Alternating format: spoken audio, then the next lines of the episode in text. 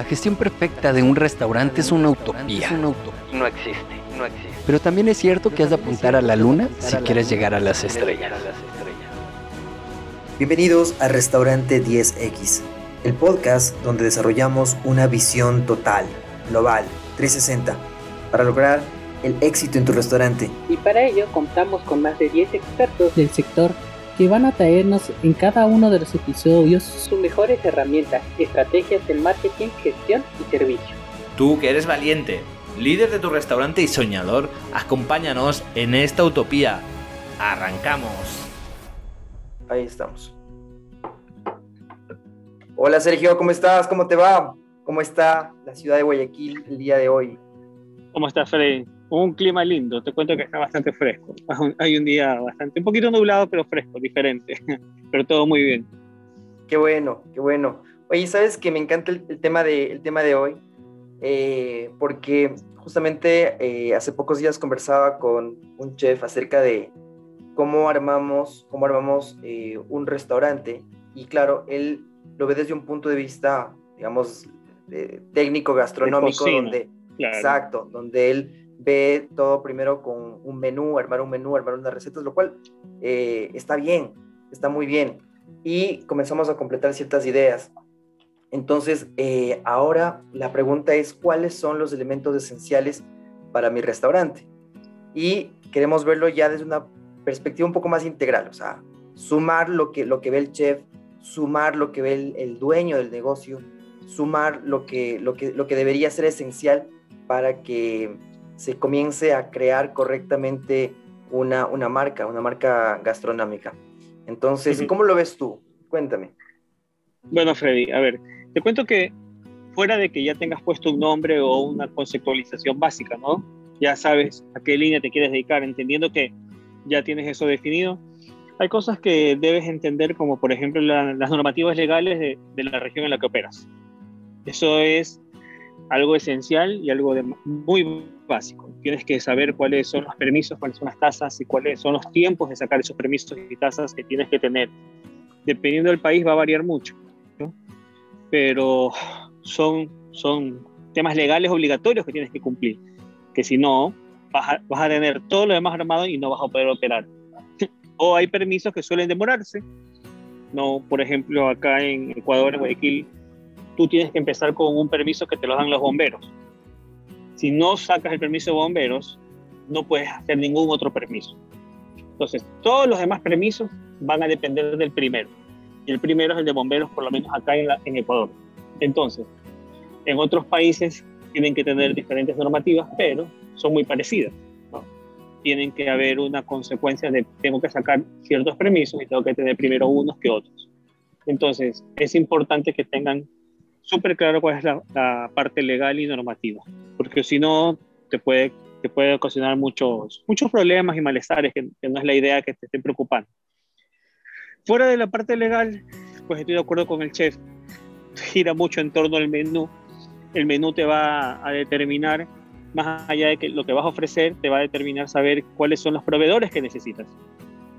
No, entonces si yo tengo un menú que involucra vegetales y que involucra cárnicos y que involucra lácteos, ya sé que tengo que buscar proveedores. Yo siempre recomiendo tener tres opciones por lo menos de cada, de cada línea. Entonces, si tengo vegetales, tener tres lugares en los que compro o tres proveedores.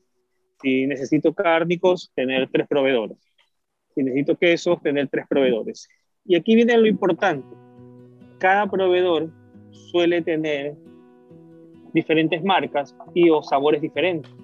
Entonces, cuando el chef prepara un plato, o cuando no necesariamente un chef, cualquiera prepara un plato y usa un tipo o marca de lácteo, un tipo o marca de carne, un tipo de vegetal, cuando lo cambias, cambia el sabor. Cuando usas otro tipo de carne, cuando usas otro tipo de leche u otro tipo de queso, por más de que sea leche o por más de que sea queso como, como general, ¿no? Entonces es importante que tengas definido por lo menos unos tres proveedores para que cuando pase algo, en uno de ellos no, no vayas a variar ni tu menú ni tu sabor, ¿no? Otro tema básico yo te diría que, que es el tema de cómo voy a, voy a administrar la parte de gestión, Voy a usar un sistema, voy a usar papel, voy a usar bitácora, voy a usar Excel. ¿Cómo voy a manejar todos mis controles? ¿Ya? Esto es algo mucho ya más administrativo, pero muy necesario, porque suele ser una de las cosas que no toman mucho en cuenta al, al iniciar un negocio gastronómico y después te pasa factura, después no tienes data, no sabes cuáles son los platos más vendidos, no sabes cuáles son las horas, no sabes cuánto estás facturando, no sabes cuál es la merma. Entonces, es importante que definas cuál va a ser el sistema o la metodología de control que vas a tener, ¿no? Entonces, yo diría que esos son como que realmente los básicos, más básicos y esenciales. Tener la parte legal bien clara y en orden, tener tu menú muy claro para que por medio de tu menú tengas muy claro cuáles van a ser los productos o las listas de compras que vas a tener con regularidad y tener muy claro cuál va a ser la metodología o la sistematización de la gestión como tal que vas a tener. Luego de, de que tengas estas bases, vienen como que una segunda parte de básicos y esenciales, ¿no? Mantelería, este, cómo, cuál va a ser la, el menaje, cuáles van a ser los equipos y cuál es, cuál, es, cuál es el orden de las cocinas, el orden de las bodegas, el orden de las mesas, cuál va a ser la distribución de los meseros, cuáles van a ser los canales de, de venta, los números o accesos de los clientes hacia nosotros, ¿no? Que ya entran en un plano más, más estratégico como tal, porque puede ser que tú digas, voy a empezar el negocio con una licuadora tipo A, pero tú sabes que con corto plazo vas a tener que comprar una tipo B, ¿ya? Entonces, tú, por ejemplo, dices al inicio, voy a comprar una más barata que me sirve para salir adelante, para empezar, pero sé, o ya sabes desde el inicio, que más adelante, cuando el movimiento sea diferente, cuando las ventas sean más altas, vas a necesitar migrar a comprar un equipo tal vez más profesional. O, por ejemplo, una, un microondas. Hay microondas tipo de casa que sirve mucho para iniciar, pero ya un microondas profesional suele costarte cuatro o cinco veces más que un microondas para casa, para tu hogar. Pero puedes iniciar con un microondas para tu hogar. El tema está en que tienes que ahí definir tu estrategia. ¿Cuál es el paso número uno? ¿Cuál es el paso número dos respecto a compras de equipos? Lo mismo va a pasarte con, con el tema de, de, del espacio, ¿no? Del espacio físico por ejemplo, hay restaurantes que tienen dos pisos y empiezan adecuando la planta baja y la adecuan y aperturan el lugar con solo la planta baja y la planta alta la tienen solo fachada, no abierta todavía. A medida que va el negocio funcionando, empiezan a habilitar ciertas otras áreas del restaurante para comodidad de todos. No, todo va a depender del tiempo que tengas y el nivel económico que lo puedas aportar al negocio en ese momento, ¿no?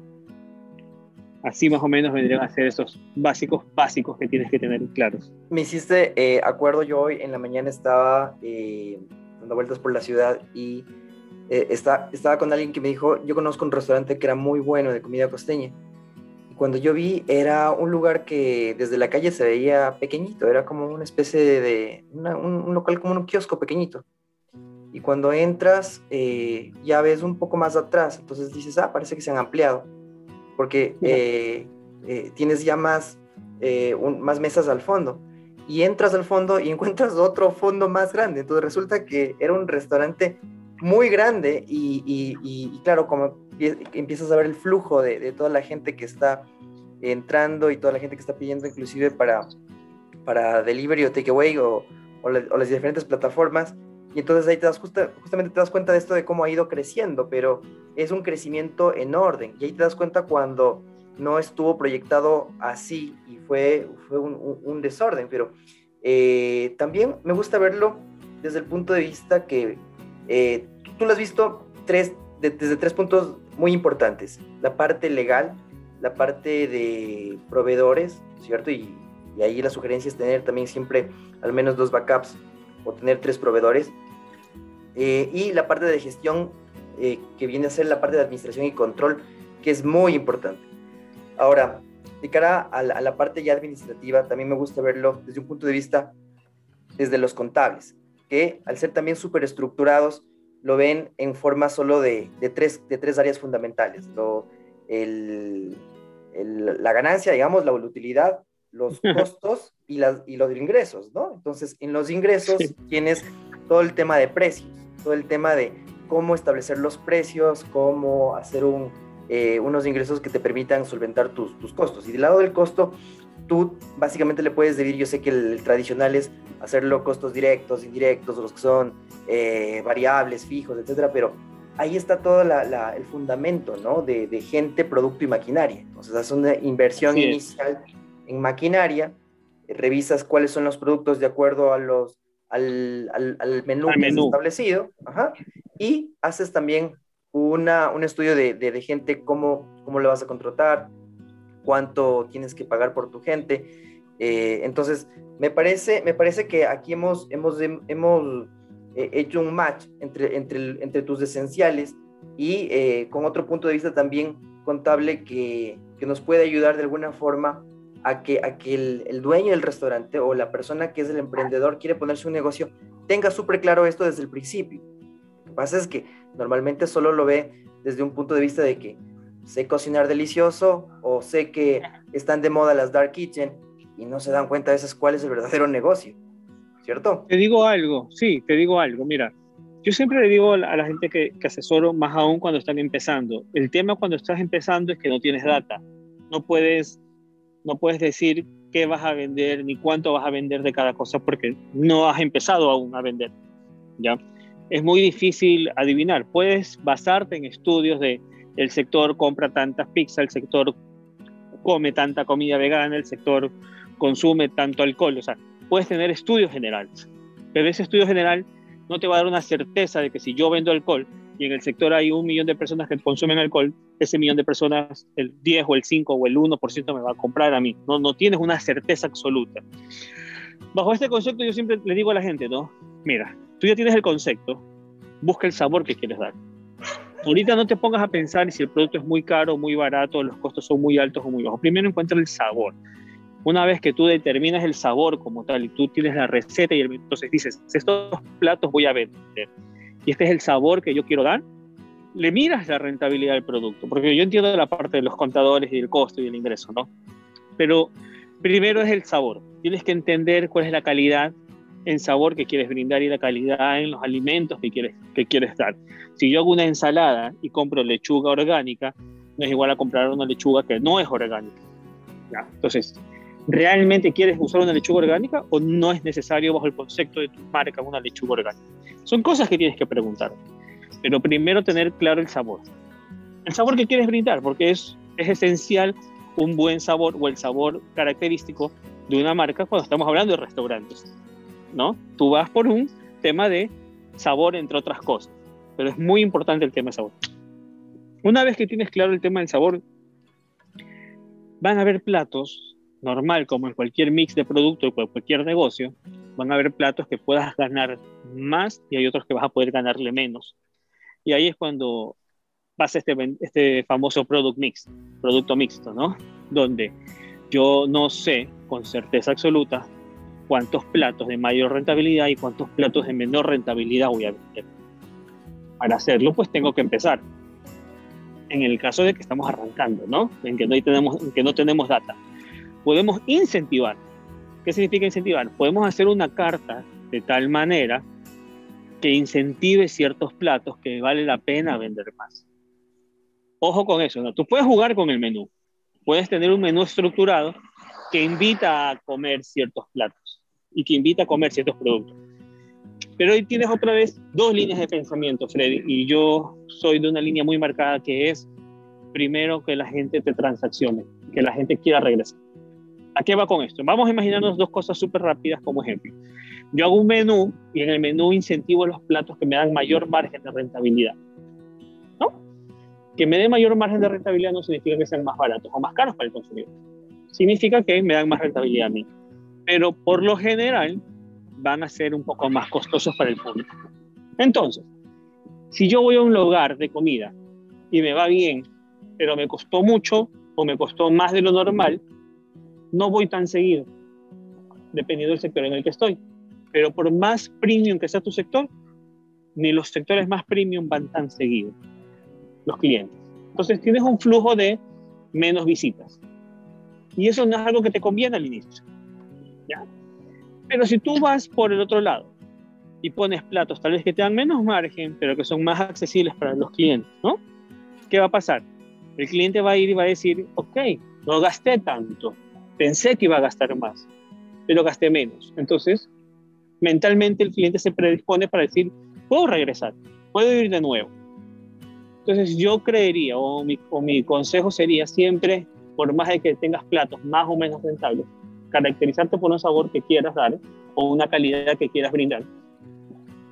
Incentivar, no necesariamente a ganar más en cada plato, sino a ganarle el flujo, a visítame más seguido, a comer bien y ir más, ir más veces. Porque con el tiempo puedes hacer otras estrategias. Ya una vez que el cliente va más seguido, ya puedes pensar en qué, qué le puedo hacer, qué le puedo ofrecer, qué postre le vende más o, o, alguna bebida alcohólica o algún cóctel en el que le vas a sacar mucha más rentabilidad, pero va a ser mucho más valorado. ¿Ya? Pero comprendido completamente.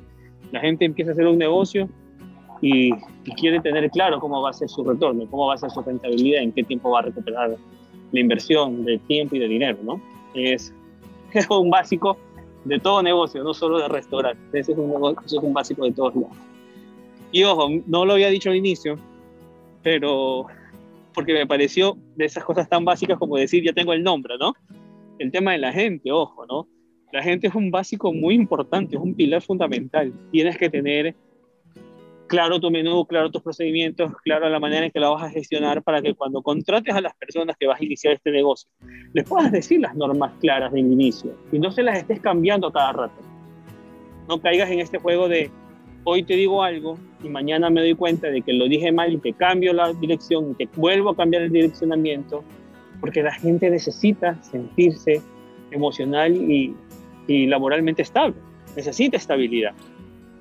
Entonces, buscan estabilidad y si tú como líder o como dueño no tienes las, las, las, reglas claras primero tú, no vas a poder aclarárselas a tu equipo, ¿no? Entonces, imagínate que yo te contrate en cocina y te cambio el procedimiento y te cambio los proveedores y te digo, primero échale dos cucharadas de sal y después te digo solo una y después te digo mejor tres. Entonces, va a llegar el momento en que Juan le echa una, Pedro le echa dos y, y Anastasio le echa tres. Pero no es culpa de ellos, es culpa de que estuviste cambiando a cada rato los procedimientos. Entonces, generas confusión. Entonces, tienes que tener muy claros los procesos para que tu gente las tenga claras y los puedas entrenar bien, ¿no? Pero te repito, eso es muy básico, eso es una de las cosas más básicas que tienes que tener, ¿no? La gente. claro que sí. Sí. Eh, sí, o sea, se, se, supone que ciertas cosas ya las, las, las pusimos como obvias, pero a veces no es tan obvio, ¿no? A veces no nos damos cuenta de, de que, por ejemplo, este, este pilar tan importante de la gente necesita y tiene, tiene necesidades. No es, no es, bueno, una maquinaria tendrá una necesidad de, un mantenimiento continuo. Eh, los, los, productos tendrán una necesidad de estar en un refrigerador para estar frescos, pero el tema, gente, es, es, un poco más complejo y es, es, es, un tema fundamental. Ahora, para completar lo que tú decías, de, de primero encontrarle el sabor, yo también le complementaría y diría también haz pruebas de producto y no le hagas solo a tu familia, no le hagas solo a tu, a tu mamá, porque tu mamá siempre te va a decir, mijito, estuvo delicioso, o a tu, a tu esposo, sí. tu esposa, te va a decir que estuvo eh, muy bien, y cuando lanzas al mercado no te compra nadie. Entonces, aparte de hacer estas pruebas con el mercado al que estás apuntando, con el mercado al que quieres venderlo y no con, con otras personas, eh, me encantó la parte de hacer este enganche, de que primero eh, mostrarles cuál es el sabor que tienes, los productos que tienes, tal vez de un, a un valor un poco, un poco más bajo al, en, en, principio para que te conozcan y, y, y, después, claro, ya mostrar los, los productos premiums que tienes, lo, lo mejor que tienes de, de, tu restaurante y que la gente pues, pueda elegir y pueda comparar. Eh, a, hay veces que ni siquiera los productos que, que, que, que se tienen en, en, el restaurante, eh, los empleados lo saben. Y, y, eso me pasó justo el día de ayer. Yo iba y, y veía una, una, una hamburguesa enorme que tenía yo decía, pero ¿qué, qué, qué? en la foto, pese a que era una, una, foto muy bien hecha, no se podía definir los, el, los productos que se tenía. Y de hecho era, era una hamburguesa que tenía tres tipos de carnes. Y yo le preguntaba a la, a la cajera, le decía, ¿qué nomás tiene? Y me decía, tiene dos carnes. Y decía, ah, parecía que tienen tres. Me dice, no, solo tiene dos. Y después preguntó a alguien más y dice, ah, no, no, sí viene tres. Pero ahí te das cuenta que puede ser muy amable, puede ser una persona espectacular para atender, pero, pero no está bien capacitada, no está bien entrenada. Claro. Uno de los básicos de la gente de servicio, nuevamente hablando de estas cosas esenciales, es que todo el mundo tiene que saberse el menú y sus componentes. Tú no puedes arrancar en un, en un servicio al cliente de un restaurante sin saberte el menú o, o sus componentes como tal, porque es básico que te van a preguntar qué lleva, qué no lleva, cómo se hace, ¿no? Una de las cosas que, que yo recomiendo mucho en todo restaurante, no importa el tipo que sea de restaurante, la gente antes de ir a servicio tiene que pasar por lo menos una semana en cocina. No, no, no, es para que sean cocineros, no es para que aprendan todos los platos, es que necesitan tener claro cómo funciona la cocina, cuáles son los procesos que tienen, cuáles son las formas en que se preparan los alimentos. Y en esa semana también les da mucho, mucho tiempo de aprenderse el menú. Pero tienen que saberse el menú y tienen que saber cómo responder.